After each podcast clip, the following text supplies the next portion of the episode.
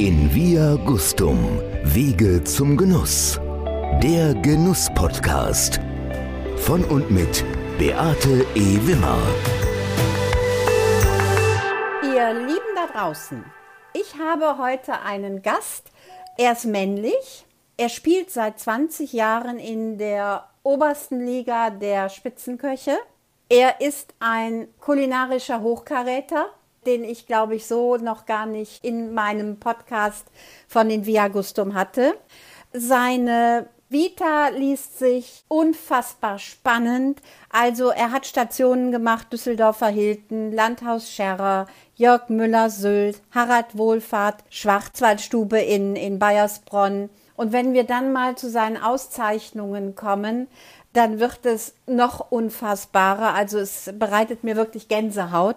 1996 den ersten Michelin-Stern erkocht, 1998 den zweiten Michelin-Stern erkocht, 2001 Aufsteiger des Jahres im Gomio, 2004 Spitzenkoch des Jahres im Aral Schlemmer Atlas, 2004 Koch des Jahres Bertelsmann Restaurant und Hotel Guide, 2006 Koch des Jahres Gomio, 2009 Mitglied Relais Chateau Le Grand Chef, 2011 drei Michelin-Sterne erkocht, 19 Gomio-Punkte von 20, 5 Fs im Feinschmecker von 5 möglichen Fs, 10 Pfannen von 10 möglichen Pfannen im Gusto, 5 von 5 Sternen im Varta und 2018 ist er The Best Chefs Awards auf Platz Nummer 69 von 300 ich denke, so der ein oder andere weiß schon, um wen es sich handelt. Ich begrüße ganz, ganz herzlich Thomas Bühner, Drei-Sterne-Koch. Hallo Thomas. Hallo Beate. Ja, herzlich willkommen an alle und ich könnte dir stundenlang zuhören. Thomas, du hast mir, das wollte ich auch noch mit reinnehmen, du hast mir mal vor ein paar Jahren in einem persönlichen Interview auch gesagt, ich bin wie ein Trainer auf dem Fußballfeld. Ich lasse die Mannschaft spielen, wie sie spielt. Ich gucke nur, dass sie zusammenpasst. Und ich glaube, besser kann man auch deine Küche überhaupt nicht beschreiben. Ich habe dich selber mehrfach erleben dürfen und bei dir essen dürfen im legendären Lavie in Osnabrück, was ja leider auch geschlossen hat. Seit 2018 ist es schon, ne? Genau. Es werden dieses vergeht. Jahr drei Jahre. Es ist Wahnsinn schon ein wenig her und mit diesem Bild, dass ich der Trainer einer Mannschaft bin, wollte ich eigentlich auch nur unterstreichen, dass Kochen ein Mannschaftssport ist oder die Arbeit im Restaurant. Viele meiner Kollegen schließen den Service ja aus, aber ich habe den wirklich mit einbezogen. Also Kochen und Servieren ist ein absolutes Mannschaftsspiel. Absolut. Und das warst du. Du hast immer auch betont, dass du der Teamplayer bist und das kann ich nur so bestätigen. Thomas, fünf Fragen, die ich dich bitte ganz kurz und prägnant zu beantworten. Mit zwei, drei Worten vielleicht auch nur. Ich bin ein Mensch, der in sich ruht und gelassen ist. Wenn ihr da draußen sehen könntet, wie er jetzt lacht. Wenn ich auf deinen Teller schaue, sehe ich häufig sofort auf den ersten Blick, dass ein Teller von Thomas Bühner ist. Wenn ich in dein Glas schaue, sehe ich häufig. Du spielst darauf an, was ich gerne trinke. Dann siehst know. du häufig stilles Wasser. Dein noch unerfüllter Traum? Weiß ich nicht. Ich habe so viele. Vielleicht noch mal ein schönes Restaurant zu betreiben. Ich habe früher einmal gesagt auf die Frage, was ist dein Traum? Ich würde gerne einmal um die Welt reisen und in jeder Stadt, in der ich lande, in das beste Restaurant gehen. Ein Teil des Traums habe ich mir da ja schon erfüllt, deswegen würde ich vielleicht die andere Hälfte nehmen, ruhig nochmal ein, ein tolles Restaurant zu machen. Wenn du in, weltweit in die Restaurants gehen würdest, würdest du da essen wollen oder deinen Kollegen, mit deinen Kollegen kochen und denen über die Schulter blicken? Also häufig ist das ja Freunde besuchen, aber man geht in ein Restaurant, um essen zu gehen. Also ich würde das Angenehme mit dem Nützlichen verbinden. Der Befriedigung des Grundbedürfnisses Hunger. Also, why not? Letzte Frage. Das Liebste in meinem Leben ist? Das Wichtigste? Meine Frau. Deine Frau. Genau. Mit der du seit 2016 verheiratet bist. Genau. Habe ich heute Morgen gelesen. Sehr schön. Thomas, wir leben in einer schwierigen Zeit. Wir leben in einer Zeit, die wir uns, glaube ich, vor zwei Jahren alle nicht haben vorstellen können. Wir konnten alles machen, wir konnten alles tun, wir konnten uns austoben mit unseren Ideen, unseren Möglichkeiten. Und nun stellen wir alle fest, dass wir uns neu aufstellen müssen. Wie sieht das bei dir aus? Wie erlebst du die Zeit? Also die Zeiten sind schwierig, die Zeiten sind eine Herausforderung, aber Herausforderungen machen ja auch Spaß und man kann in der Zeit was gestalten. Ich glaube, dass dieses sich der Herausforderung stellen, habe ich jetzt zweimal hintereinander gehabt. Ich musste mich nach der unerwarteten Schließung des Restaurant La Vie neu erfinden. Das habe ich gemacht. Und als das gerade gut lief, musste ich mich nochmal neu erfinden. Also für mich ist das nicht fremd, da sich anzupassen und auf neue Sachen einzustellen. Aber ich sehe natürlich die vielen Kollegen und Freunde von mir, die nichts falsch gemacht haben und trotzdem jetzt in Not sind. Das macht mich schon traurig. Aber wir haben aber auch in Deutschland eine Zeit gehabt, in der es einfach sehr, sehr lange, sehr, sehr gut lief und wir ja speziell für die Gastronomie sagen müssen, vielleicht nicht für die Spitzengastronomie, es gab keinen hohen Innovationsdruck und der kommt jetzt und da muss man sich einstellen und mit der Zeit gehen oder man geht mit der Zeit. Ja, eine Weisheit, die wir, glaube ich, gerade so in den letzten Monaten wirklich auch spüren und ich bin da auch voll bei dir. Wir müssen einfach innovativ jetzt sein. Ein Drei-Sterne-Koch und ich meine, wir haben gut zeitweise mal elf gehabt, das war aber, glaube ich, nur ein Jahr, aber dann gab es tatsächlich in Deutschland lange Zeit nur zehn Drei-Sterne-Köche. Ein Drei-Sterner wie du, der eigentlich so über Nacht erfuhr, Du hast es vier Wochen vorher gewusst. Das Lavi wird geschlossen. Der Investor zieht sich aus persönlichen Gründen, die er zu vertreten hat, zurück.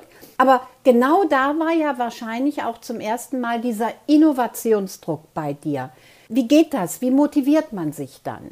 Also ich habe ja, nachdem das veröffentlicht wurde, sehr, sehr viele Anrufe bekommen und viele Optionen angeboten bekommen, mit vielen Leuten gesprochen. Das war nicht alles vernünftig, was da angeboten wurde oder nicht alles mein Ding, aber es hat sich dann halt entwickelt. Der Weg wurde immer klarer. Und ich glaube, dass mit dieser Innovation, bei mir hat es sich halt von selber gefügt. Ich habe immer das große Glück gehabt, da wo ich einen hohen Grad an Unruhe hatte, zum Beispiel, wann kommt der zweite Stern, wann kommt der dritte Stern, muss ich im Nachhinein sagen, sie sind immer alle zum richtigen Augenblick gekommen. Und in der Zuversicht lebe ich auch jetzt. Also wenn ich mit Krampf ein Restaurant eröffnet hätte und jeder weiß, mit welchen Kosten das verbunden ist, mit wie viel Einsatz und Passion das einhergehen muss und dann ein Jahr später direkt in die Pandemie geschleudert wäre, dann wäre ich heute wahrscheinlich pleite. Deswegen bin ich froh und glücklich, dass das nicht sofort eine Option war, hier oder dort ein Restaurant zu eröffnen. Aber ich gucke. Und auch Sachen, die in der Zwischenzeit nicht gelungen sind. Wir waren ja in sehr, sehr konkreten Gesprächen für ein Restaurant in Hongkong. Und das ist am Ende daran gescheitert, dass dort die Unruhen begannen. Und danach, ja, man muss sagen, die chinesische Übernahme der von Hongkong und damit natürlich einen ordentlichen Stimmungswechsel dort. Ich war todtraurig, als das nicht mehr weiterging, obwohl wir eigentlich uns einig waren, der Vertrag ist jetzt so, dass wir ihn unterschreiben können, beiderseitig. Wann war das? Das war Ende 2019. Aber auch das wäre nicht richtig gewesen. Das wäre zum Scheitern verurteilt mit den ganzen Time Changes, die es auf der Strecke gab. Das gleiche habe ich bei einem Objekt im Oman erlebt, das auch sicherlich toll gewesen wäre, aber am Ende nicht funktioniert hat. Und heute bin ich froh, dass es nicht funktioniert hat, weil wir halt die Probleme in der Welt haben, die wir haben. Und trotzdem geht mein Leben weiter. Genau, und das wollte ich jetzt gerade fragen. Das heißt, für dich wäre es überhaupt keine Frage, wo du kochst, sondern wie du kochst und dass du die entsprechenden Gäste hast. Genau. Also Grundvoraussetzung für ein Restaurant ist, dass man Gäste braucht, die da hingehen ein Team, das gerne mit einem arbeitet und ein gutes Konzept. Wobei ein gutes Konzept heute ist ja nicht eine Säule des Betriebs, sondern ich brauche heute ganz, ganz viele Faktoren, die zusammenpassen müssen, damit es erfolgreich wird. Und das vermisse ich halt häufig in Deutschland. Ich komme heute noch, also jetzt nicht, aber in den letzten Jahren häufig an Restaurants vorbei. Wenn ich da im Vorbeigehen die Teller gesehen habe, was da draußen serviert wird, dann hat sich nichts in den letzten 35, 40 Jahren verändert. Da liegt immer noch das Salatblatt auf dem Tellerrand, da ist immer noch die Tomatenecke als Garnitur dazu. Es gibt immer noch die alten, in Anführungsstrichen, Sachen und nichts hat sich verändert. Und in der Autoindustrie reden wir über eine Entwicklung, die fast unfassbar ist, während man vor 30 Jahren noch über einen rechten Außenspiegel diskutiert hat und einen Sicherheitsgurt auf dem Beifahrersitz, fahren heute die Autos selber. Während wir vor 30 Jahren noch beim Telefon an der Wählscheibe gedreht haben, können wir heute per Video telefonieren und das kostenfreie rund um die Welt. Und Musik und Filme streamen. Es gibt eine unfassbare Entwicklung, nur in der Gastronomie halt nicht. Und das rächt sich gerade. Ja, ich höre ja deine Unzufriedenheit und auch dieses Unverständnis, dass eben da vieles verschlafen wurde, nicht berücksichtigt wurde, nicht gesehen wurde. Ganz konkret, von wem wurde es denn nicht berücksichtigt oder gesehen? Also ich glaube, dass viele Gastronomen, ich hoffe, ich kriege jetzt keinen Shitstorm, aber sich an die eigene Nase packen müssen. Die haben es verschlafen, faire Preise für ihre Leistungen abzurufen. Mitarbeiter haben häufig mit ihren niedrigen Löhnen die niedrigen Preise subventioniert, damit die Gäste kommen. Wenn das nicht so war, dann war es häufig so, dass man schlechtere Qualität im Kauf genommen hat und irgendetwas vorgegaukelt hat, um dann trotzdem mit billigen Preisen Gäste anzuziehen. Das muss einfach alles vorbei sein. Also wir müssen für eine Art Gastlichkeit stehen, die herausragend ist. Wir müssen für eine Qualität stehen, wie wir sie selber gerne hätten. Und ich glaube, dass es gibt's ja nicht, aber wenn ich Arzt geworden wäre, und da gab es nie ein Anzeichen dafür, dass ich das könnte, aber dann hätte ich den hippokratischen Eid leisten müssen, nach bestem Wissen und Gewissen und Möglichkeiten zu helfen. Und das würde übertragen auf den Koch halt heißen, nach bestem Wissen und Gewissen eine möglichst perfekte Art der Zubereitung zu wählen oder eine perfekte Art der Gastlichkeit, einfach einen Ehrenkodex, vor den ich stehen möchte. Und dann kostet das Geld und dann gehen die Menschen halt vielleicht nicht ganz so oft essen, aber dann gehen sie gut essen. Oder sie gehen vielleicht noch häufiger essen, weil sie etwas bekommen, was sie zu Hause nicht machen können. Weil häufig, wenn man in einfache Restaurants geht, dann sag nicht nur ich, sondern auch meine Freunde, da esse ich lieber zu Hause. Ganz genau. Ich gehe häufig irgendwo hin und gehe dann weg. Also häufig nicht, aber es passiert wirklich, dass ich im Restaurant bin und dann weggehe und sage, das hätte ich zu Hause besser machen können. Und die sehen mich dann aber auch nie wieder. Ja, aber die darf es einfach auch nicht mehr geben. So ist es. Und so ist da habe ich, tut mir leid, wenn ich das so hart sagen muss, da habe ich auch kein Mitleid, wenn es jetzt eine Marktbereinigung gibt und die das nicht überstehen. Ich sag mal, du hast eben auch gesagt, die Preise abrufen, die wertigen Preise, das, was es auch wirklich wert ist. Ich komme gerade vom Friseur, was du noch nicht gesehen hast, noch nicht bemerkt hast. Sieht toll aus. Aber du siehst immer gut aus, deswegen fällt danke, es nicht danke. so auf. genau das wollte ich hören. Nein, ich komme gerade von meinem Friseur und ich war jetzt seit, ja, logischerweise seit letztem Jahr nicht mehr da. Und er hat ein Drittel des Preises angehoben. Warum? Weil der hat über elf Wochen zumachen müssen und er braucht einfach das Geld und er war immer fair mit seinen Preisen und sagt jetzt, Leute, wenn ihr meine Leistung haben wollt, müsst ihr bezahlen. Und er hatte auch den erhöhten Aufwand und ich glaube, dieses, wenn ich stolz auf meine Leistung bin, stolz auf meine Produkte, stolz auf meine Mitarbeiter, dann kann ich auch was für meine Leistung verlangen. Und ich muss auch was dafür verlangen weil der Preis, der Einsatz jedes Einzelnen ist so hoch in der Gastronomie und das ist es nicht wert, dass es verschenkt wird.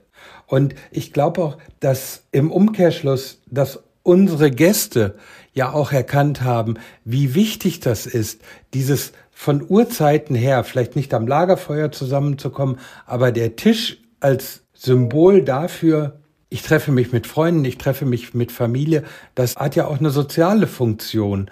Ich habe das bei meiner Beratung in Taiwan jetzt zuletzt noch erzählt. Ich meine, der Preis definiert ja nicht Ware plus Aufwand und Bums. Du kommst vom Friseur. Ich nehme mal an, in dem Augenblick, als der fertig war mit Föhnen, bist du aufgestanden und hast bezahlt und bist gegangen. Na, ich habe ihm erstmal gesagt, was er für eine tolle Arbeit gemacht hat. Wir haben ja auch im Restaurant noch, die Gäste sitzen noch eine Stunde zusammen und verzehren nichts mehr. Und das muss ja irgendwie eingepreist werden. Und wir schaffen einen Raum für Menschen, die sich den größten Luxus geben, den es im Augenblick gibt, nämlich Zeit füreinander zu haben. Und ein Luxus ist auch in der heutigen Zeit bedient zu werden. Da ist jemand, mir hat letzte Woche jemand eine E-Mail geschickt, der nach sieben Jahren gesagt hat, es geht mir einfach nicht aus dem Kopf. Ich wollte dir so lange schon schreiben. Wir waren 2013 bei dir und wir haben es so genossen und dass einem jeder Wunsch von den Lippen abgelesen wurde, dass Sachen wie aus Geisterhand funktionierten. Das ist doch ein Luxus, den man hat und den die Gäste, wenn sie ihn erfahren, auch gerne bereit sind zu bezahlen. Und wenn jemand, da wird immer gesagt, ich habe kein Geld dafür, aber wer 400 Euro für ein Tattoo ausgibt und 250 Euro für eine Konzertkarte. Das Essen ist ja nicht vorbei, wenn das Menü vorbei ist. Wie das Beispiel von gerade zeigt, die Leute haben das nach zehn Jahren noch im Kopf. Also ich vermute, ich spüre es, dass wir uns im Moment wirklich wechseln. Wir haben ja schon vor, ich glaube, 20 Jahren begriffen, dass Einkaufen nicht nur mehr eine Bedürfnisbefriedigung ist, sondern ein Erlebnis. Ja, es wurde das Shop-in-Shop-System zum Beispiel, ist ja daraus entstanden, dass wir ein Erlebnis draus gemacht haben. Und ich glaube, dass uns die Pandemie sehr deutlich zeigt, momentan, welches Erlebnis die Gastronomie sein kann und wie stark wir es vermissen. Ja, und ich meine, Dafür musst du eine glaubhafte Geschichte erzählen. Und eine glaubhafte Geschichte ist bei mir nicht der Ratskeller in irgendeiner Stadt, der Jakobsmuscheln in Orangenbutter mit Basilikumschaum macht, sondern etwas, wofür er steht. Du brauchst halt so rundrum so eine Geschichte. Ich hatte heute Morgen eine Telco, in der wir über ein Konzept gesprochen haben und da habe ich auch noch gesagt, ich glaube, es fängt mit ganz kleinen Sachen an und alles muss aufeinander aufbauen. Und wenn ein Restaurant zur Linde heißt, dann sollte gefälligst auch eine Linde dastehen. Und wenn es zur Linde heißt und ich dann sage, ich mache aber spanische Küche, dann habe ich vielleicht einen falschen Namen gewählt. Klar kann das in Ausnahmefällen gut gehen, aber dieses Konzept für ein Restaurant, das muss von Anfang an aufeinander aufbauen. Und da muss ich eine schlüssige Geschichte erzählen. Und dann muss ich den Leuten etwas bieten, wo sie am Ende sagen, wow. Und nicht, das hätte ich selber besser hingekriegt. Auf jedem Niveau. Das heißt, der Gastronomie fehlt auch in weiten Teilen die Authentizität? Ja, und der Blick, was wollen die Gäste? Also vielleicht mal vom anderen Ende ein Beispiel, was ich bemerkenswert finde bei Starbucks. Ich mag den Kaffee zwar nicht, aber dass sie einen Raum schaffen für ihre Gäste, wo sie sein können. Freies WLAN und keiner fragt dich, willst du noch was trinken oder so. Einfach nur Punkt sein und parat zu sein. Finde ich das Tolle an diesem Konzept. Und sich einfach mal fragen, was wollen meine Gäste eigentlich? Wie kann ich anders sein als die anderen? Wie positioniere ich mich?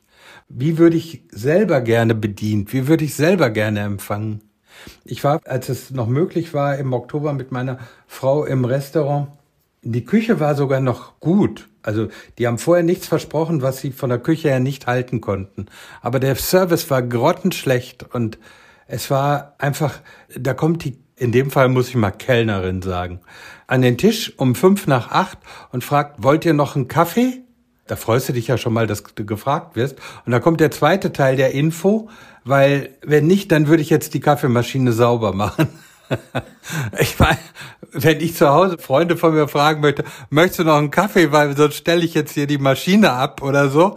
Die Message ist doch klar. Ja, ja, oder? absolut. Die versteht ein Blöder. Raus hier, Zahlen und weg. Ja, Thomas, jetzt ist der zweite Lockdown gekommen und der dauert ja extremst lange schon, ja. Und wobei ich habe im November gesagt, wenn wir im April durch sind, haben wir Glück gehabt. Das war mir ganz klar.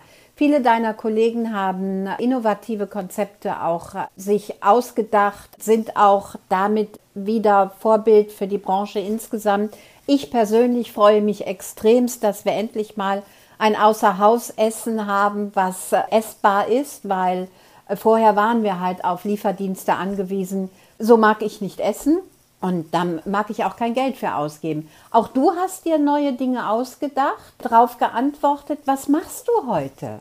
Ich wollte eigentlich zu Weihnachten schon starten, aber wir haben dann Silvester gestartet mit einer Silvesterbox. Ich habe zunächst mal einen guten Partner gesucht, mit dem ich das machen kann. Den habe ich in der Firma Achenbach gefunden und wir gemeinsam entwickeln halt Boxen. Viergang-Menüs waren das in der Regel. Es gab auch mal ein Dreigang-Menü, das witzigerweise gar nicht so gut gelaufen ist. Und wir verschicken für besondere Anlässe diese Box. Es gab die bisher die Silvesterbox, die Valentines Box, die Winter Gourmet Box und jetzt die Happy Easter Box.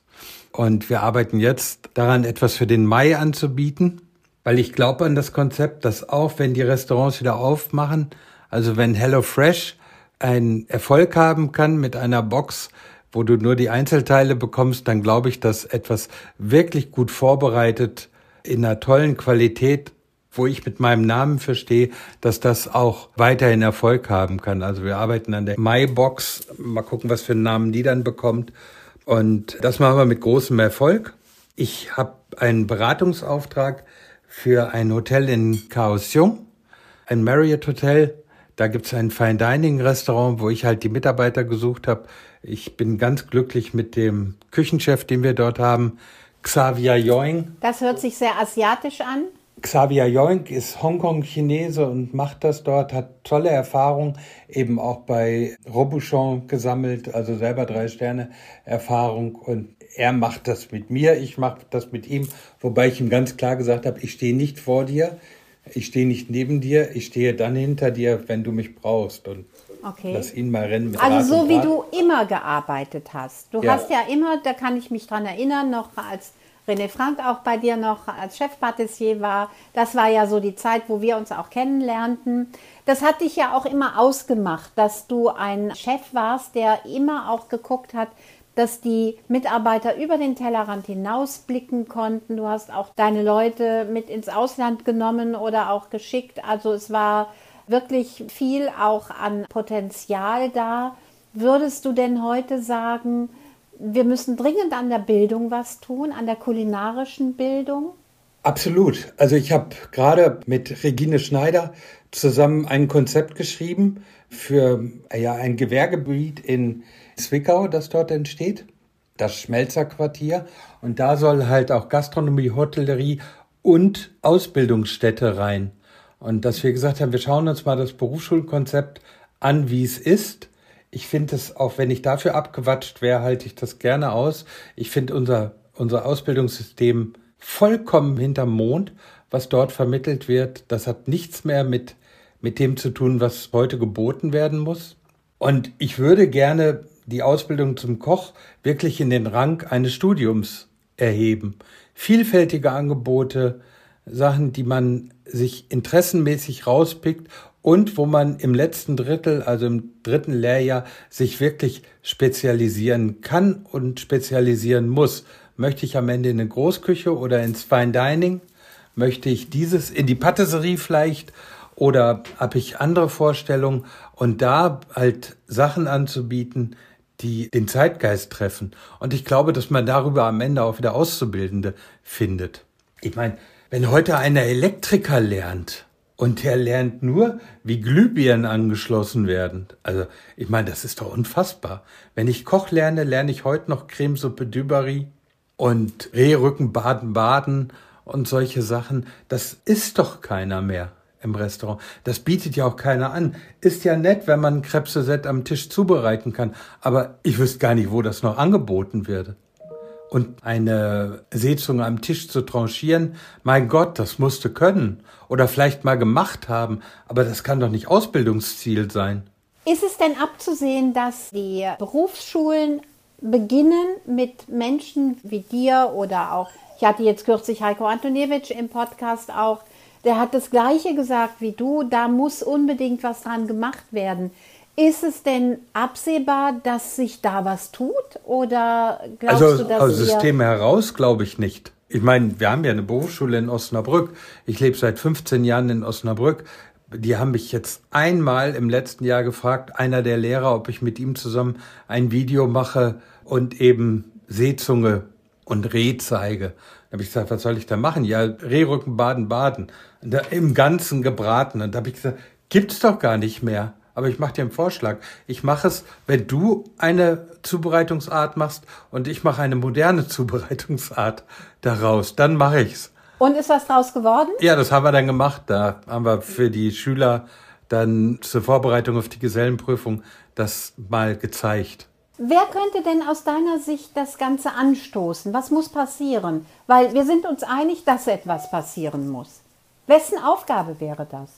Weiß ich nicht. Vielleicht muss ich mir mal überlegen, ob ich es mal drastisch formuliere.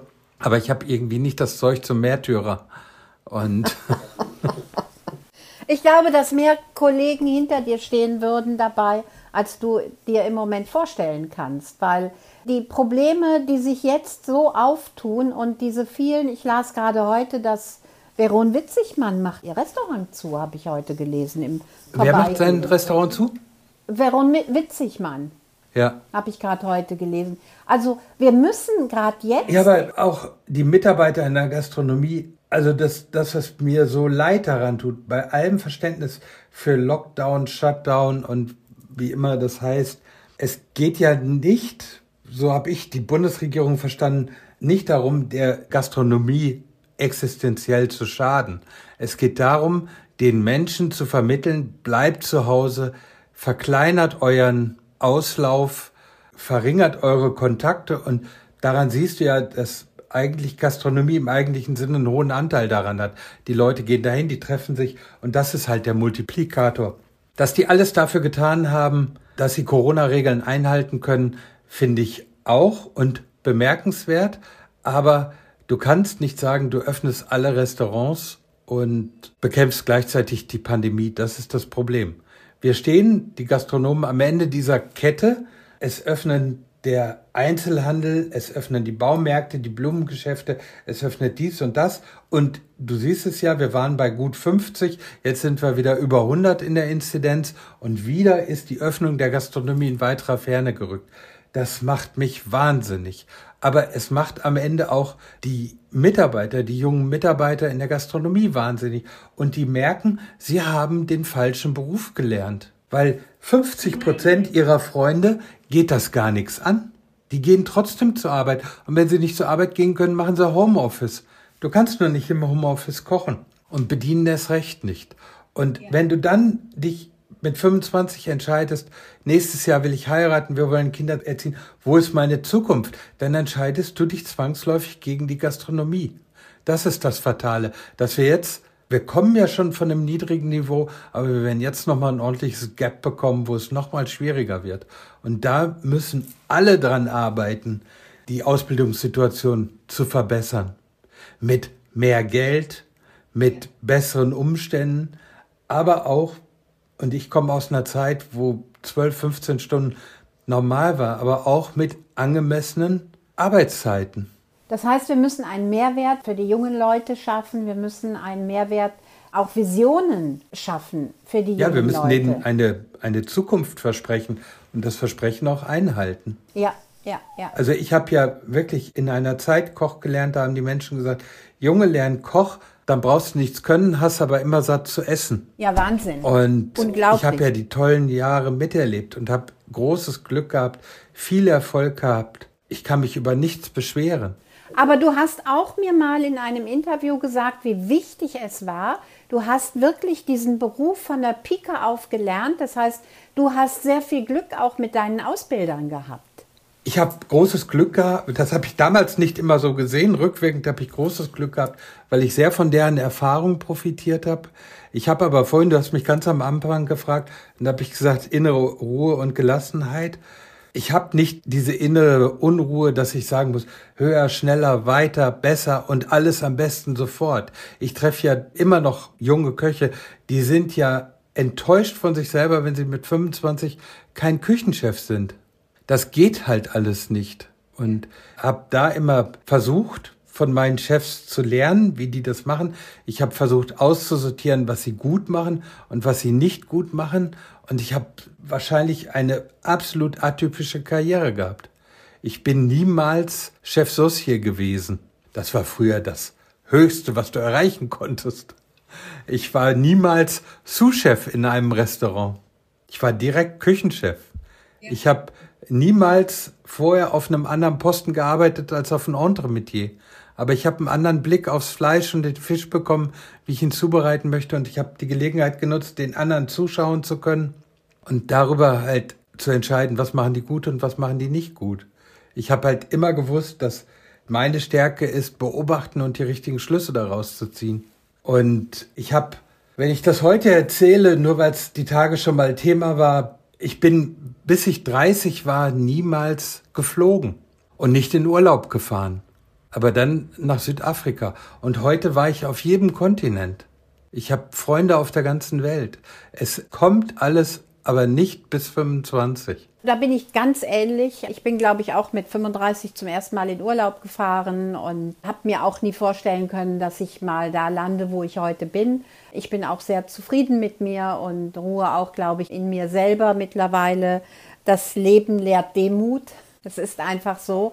Aber das heißt ja im Umkehrschluss, dass unsere jungen Leute auch einen gewaltigen Anteil daran haben, was aus ihnen wird, nämlich Leute, schaut einfach, in welchen Betrieb geht ihr und werdet nicht Koch, weil ihr nichts anderes bekommt. Ja, aber auch wenn man nicht im besten Betrieb arbeitet, kann trotzdem aus einem was werden. Es liegt an dir selber, such nicht die Schuld bei anderen. Und ich meine, ich freue mich ja für jemanden, der mit 30 drei Sterne hat. Aber ich bin auch für mich froh gewesen, dass ich sie erst mit 48 oder 47 bekommen habe. Hast du dir das je vorstellen können, dass du mal ein Drei-Sterner wirst? Ja. War das dein Wunsch? Also als ich zwei Sterne bekommen hat, hat mich ein Journalist in Dortmund gefragt, was kommt jetzt? Und habe ich gesagt, jetzt arbeite ich an drei Sternen. Da hat er gesagt, wie kann man so unzufrieden sein? Da habe ich gesagt, ich bin nicht unzufrieden.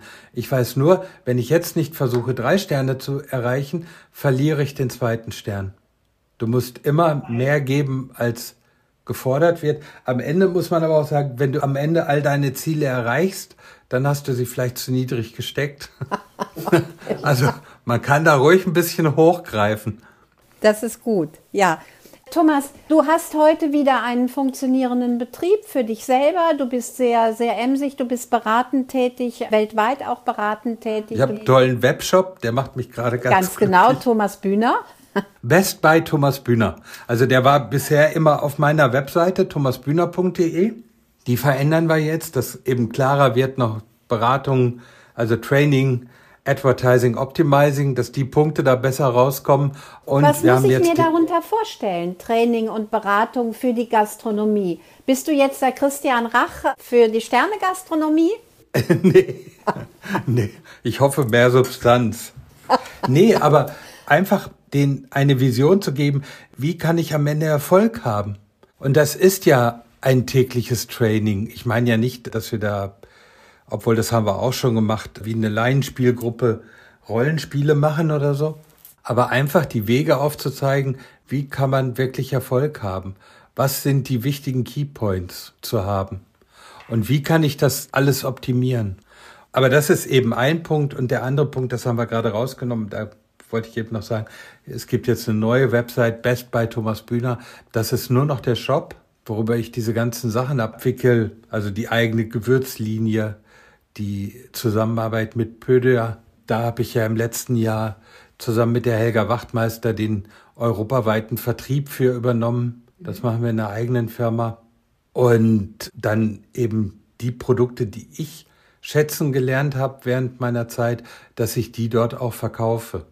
Was muss ein Produkt haben, dass du es schätzen lernst? Es muss besonders sein. Also wir arbeiten gerade daran, Küchenschuhe zu gestalten und solche Sachen. Also es ist, ich sitze hier manchmal am Schreibtisch und denke, oh, ich hätte so gern wieder nur eins. Aber ich habe zehn Baustellen, an denen ich arbeite. Aber dann genieße ich das auch wieder, dass meine Arbeit so vielfältig ist. Ja, ja, das kann ich gut nachvollziehen.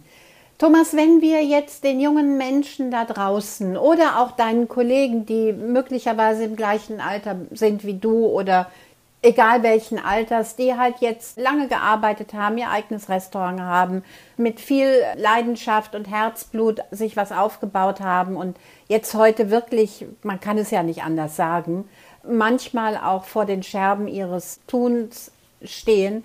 Was rätst du denen? Was kannst du denen sagen? Ich meine, nur durchhalten reicht ja nicht. Nee, also bei denen, die jahrelang erfolgreich gearbeitet haben, die heute in meinem Alter sind oder auch vielleicht noch jünger, die da gerade zusehen müssen, wie ihre Existenz wirklich gefährdet wird, da fällt mir wirklich schwer, etwas Positives zu formulieren. Und ich hoffe, dass wenn Sie ein gutes Konzept haben, wenn Sie jahrelang gute Arbeit gemacht haben, ich bin davon überzeugt, dass wenn diese Corona-Krise vorbei ist und ich hoffe, dass wir über vorbei ab Sommer reden können, dann vermute ich, dass die Golden Twenties kommen. Weil dieser Hunger nach ja, diesem sozialen Punkt da, sich an den Tisch zu setzen, sich verwöhnen zu lassen, sich mit Freunden zu treffen, das wird die Leute, man merkt ja, wie die danach dürsten. Für die jungen Leute würde ich einfach einen Rat geben, der mein Leben wirklich beeinflusst hat. Formuliere dein Ziel, überleg dir gut, wo du hin möchtest und dann mach das. Weil ich habe meinen Mitarbeitern immer gesagt, wenn ihr euch vorstellt, zwei Zwillinge sitzen an ihrem 18. Geburtstag auf der Bank und sagen, was möchtest du mit deinem Leben machen? Die haben bis dahin die gleiche DNA, die haben alles zusammen gemacht und dann sagen sie, was möchten wir aus unserem Leben machen? Und der eine sagt, ich will ein Haus bauen und eine Familie haben und drei Kinder. Und der andere sagt, ich glaube, ich möchte einmal um die Welt segeln und sie nehmen sich vor bis 35, dann schaffen die das beide. Weil der eine macht am nächsten Tag einen Bausparvertrag und der andere einen Segelschein. Und dann geht's halt los. Und so habe ich mein Leben gesehen. Ich habe gewusst, meine Eltern, ich habe einen Eignungstest beim Arbeitsamt gemacht, bevor ich in die Lehre gekommen bin, weil ich nicht wusste, was ich werden soll oder will oder kann. Und hatte die meisten Punkte bei Bäcker, Koch und Landwirt. Bäcker und Landwirt war ausgeschlossen. Gut, dann werde ich halt Koch. Und ich habe ein paar Tage später zu meinen Eltern gesagt, wenn ich jetzt schon Koch werden muss, dann will ich aber auch ein guter Koch werden. Und da habe ich mich dran gehalten. Und ich kann es nur jedem empfehlen, es ist im Kleinen wie im Großen. Wenn ich heute Nachmittag zum Bahnhof müsste hier in Osnabrück, dann wüsste ich ja auch, was mein Ziel ist. Und ob ich aus der Haustür rechts rum oder links rum gehe, ist mal egal. Aber ich würde mein Ziel nicht aus den Augen verlieren. Und das wäre halt das Wichtige, dass man mal formuliert, sich eine ruhige Minute nimmt, vielleicht auch ein ruhiges Wochenende, überlegt mal, wo will ich wirklich hin, was will ich machen. Und ich glaube auch, dass die jungen Kollegen auch durchaus mal den Mut haben sollten, die Nähe eines älteren, erfahreneren Kollegen zu suchen und auch durchaus das Gespräch suchen, weil ich höre immer wieder aus euren Kreisen, aus eurem Bereich, ja, klar, wir stehen euch doch zur Verfügung. Wenn ihr Fragen habt, fragt einfach. Scheut euch nicht, uns anzusprechen. Ja, weil was nicht funktioniert, das kann funktionieren, aber das habe ich meinem Sohn noch mal erklärt, so wenn du bist wie Flaschenpost auf hoher See, du treibst einfach hin, wo es dich hintreibt, da kann das sein, dass du an der Gold Coast landest. Du kommst aus dem Wasser marschiert wie Hal Berry und auf dem Weg zur nächsten Straße liegt der Porsche-Autoschlüssel. Das Auto steht da mit offener Tür und laufendem Motor. Du steigst ein und brauchst weg. Das kann passieren, aber die Wahrscheinlichkeit, glaube ich, ist sehr gering. Also musst du schon selber in die Hand nehmen. Thomas, tolles Schlusswort. Ganz, ganz herzlichen Dank und ich hoffe, dass wir es alle miteinander hinbekommen, dass wir insbesondere an der Bildung, an der Ausbildung arbeiten, dass wir insbesondere auch unseren Gästen klar machen können, dass Essen nicht mehr nur eine Bedürfnisbefriedigung ist, sondern auch mit einem hohen Erlebnischarakter verbunden ist, was uns ja jetzt auch die Pandemie zeigt, denn das vermissen wir alle. Und ich hoffe insbesondere, dass ihr bald wieder eure Türen und Tore für uns öffnen dürft und ich freue mich auf die Nachricht, Thomas Bühner hat ein Restaurant. Und ich hoffe gucken. nicht in Asien. Ja, ja, zu dem Punkt Ausbildung wollte ich noch sagen, ich war über Weihnachten und Silvester in Taiwan. Und ich schreibe ja dann auf Instagram, dass ich nach Taiwan fahre. Und schon habe ich eine Einladung bekommen zur University of Hospitality. Die haben gesagt, komm noch mal vorbei, schau dir das an, was wir machen. Da bin ich dorthin gefahren. Taiwan ist ein Land mit 24 Millionen Einwohnern. Kaohsiung ist ungefähr so groß wie Hamburg und dort ist die größte taiwanesische Universität, an der man halt Gastronomie studiert, wirklich. Und die haben 5000 Studenten, junge Leute, die sich für einen gastronomischen Beruf interessieren. Und die werden dort halt geschult in asiatischer Küche, in europäischer Küche, Backen und Patisserie und alles, Barmixen, Barista-Sachen. Unfassbar. Und Ich meine, wenn ein Land wie Taiwan das kann, sollten wir das auch können. Das stimmt. Thomas, ganz herzlichen Dank, dass du mein Gast warst. Ich habe mich gefreut, dich auch zu sehen. Normalerweise hätte ich dich in mein Wohnmobil eingeladen. Oh, wow, wow. genau. Ich fahre ja ein Wohnmobil, Niesmann und Bischof, und bin da extremst gerne mit unterwegs. Und da mache ich dann auch mal Verkostungen. Also ich bin ja unterwegs für, für Winzer, für Restaurantchefs, für Manufakturen und ich führe gerne die kulinarische Welt zusammen. Ja, und da bin ich halt mit meinem Smooth immer cool unterwegs. Gut, sehr gut. Dann fahr vorsichtig. Alles Liebe, bleib gesund und ich freue mich auf das nächste Mal. Danke, bis bald. Tschüss. Tschüss.